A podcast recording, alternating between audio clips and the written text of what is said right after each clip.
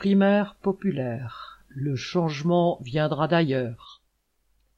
Les électeurs de la primaire populaire ont donc placé Christiane Taubira en tête. Ce résultat lance en fait la campagne de l'ancienne ministre de Hollande sans mettre un terme à celle des Mélenchon, Jadot, Hidalgo ou Roussel, qui avaient tous récusé par avance le principe de cette primaire. Les candidats se réclamant de la gauche seront donc toute une brochette à concourir pour l'Élysée.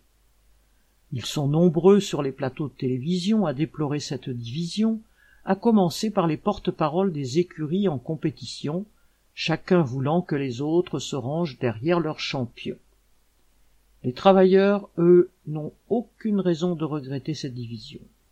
Unis ou séparés, aucune de ces équipes ne représente leurs intérêts. Bien sûr, la crainte de voir Macron continuer à leur porter des coups pendant cinq ans et le dégoût légitime suscité par les Zemmour, Le Pen et autres candidats réactionnaires poussent des travailleurs, des militants ouvriers, à attendre et espérer qu'un entre guillemets bon candidat de gauche puisse les battre et amener le changement. Mais c'est une illusion. À chacun de ses passages au pouvoir, la gauche s'est assise sur les promesses qu'elle avait faites aux classes populaires. Pire, elle a aidé le patronat à porter des coups aux travailleurs. Élu en proclamant Mon ennemi c'est la finance, entre guillemets, Hollande a propulsé Macron au ministère de l'économie avant de faire voter la loi El Khomri qui attaquait le code du travail.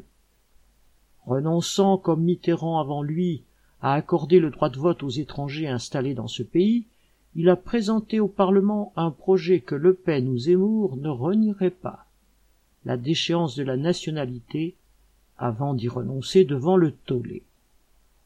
Les idées racistes et xénophobes déversées depuis des mois dans les médias et l'influence des candidats qui les diffusent ont de quoi inquiéter.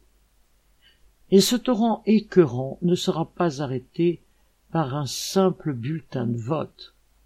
Ce qui alimente les idées réactionnaires est le désespoir, la démoralisation des travailleurs, le recul de l'idée qu'ils forment une même classe sociale puissante face au patronat. La gauche, qui a remplacé méthodiquement la conscience de classe par, entre guillemets, les valeurs républicaines, porte une immense responsabilité dans ces reculs.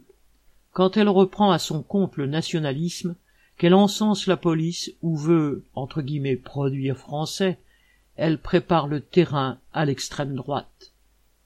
La satisfaction des revendications vitales pour les travailleurs aujourd'hui ne tombera pas du ciel ou de l'Élysée.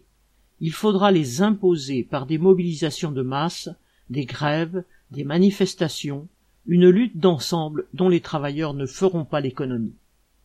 Quant à l'élection présidentielle qui vient, le seul vote utile aux travailleurs sera d'affirmer ces revendications et leur détermination à les imposer.